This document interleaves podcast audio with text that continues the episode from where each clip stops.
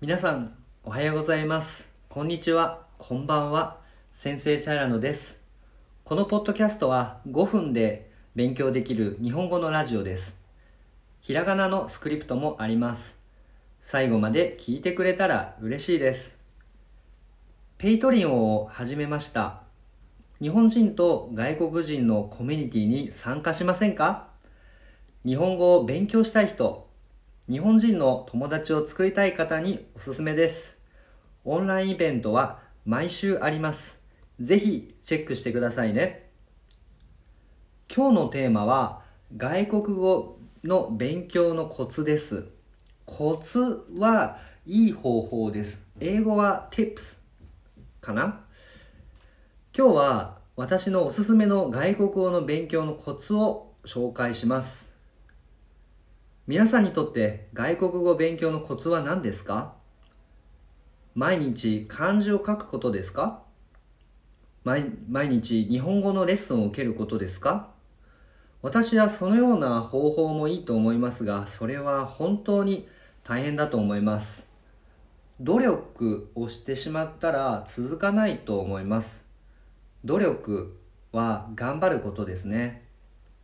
何か嫌なこともするという意味もあると思います。私は毎日書く練習をしたりレッスンを受けたりしたことがあります。でも続きませんでした。多分嫌なことをしていたからでしょう。別に書くことも好きじゃありませんしレッスンを受けるのも好きじゃありません。これは自分の勉強方法ではないと思いました。それからいろいろな方法をやってみました。例えば皆さんのようにラジオを聞いたり Twitter でニュースを読んだりしました。でもあまり続きませんでした。それからオンラインで日本人と外国人が話すイベントを始めました。もちろん英語を話す機会があります。毎週イベントをしているので自然に英語を話します。その時にああもっとこんな話がしたかった。あんなことが聞きたかったと後で考えていました。そして辞書で言葉を調べるとよく新しい言葉を覚えられました。次の週にその言葉や言い方を使って話すとああ私は上手になったと思って嬉しくなります。外国語の勉強はマラソンのように長い道のりなので嬉しい楽しいという気持ちが大切だと思います。もう一つの勉強方法は動画を YouTube にアップすることです。投稿するとも言います。はじめはとてもドキドキしました。でも見ている人からコメントをもらったらもっと頑張ろうという気持ちになりました。また間違えていたら教えてくれます。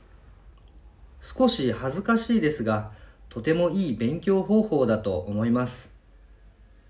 もちろんこの方法も楽しいです。YouTube をやってみたいという人にはおすすめです。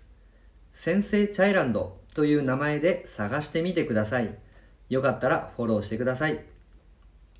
新しい方法をやってみて良かったことは外国語以外のスキルが身についたということです。例えばイベントの主催者オーガナイザーをするとグループをどうやって作っていくか。宣伝アドバタイズメントをどうやって作っていくか。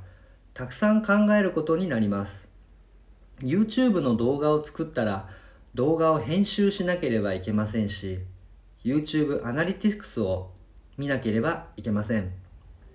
SNS についてたくさん勉強することができました。外国語の勉強のコツそれは嫌いなことはやらない。好きな方法が見つかるまで新しい方法をやってみることだと思います。私は今英語とタイ語を勉強しています。もし何かおすすめの外国語の勉強方法があったら教えてください。最後まで聞いてくれてありがとうございました。また次のエピソードで会いましょう。じゃあね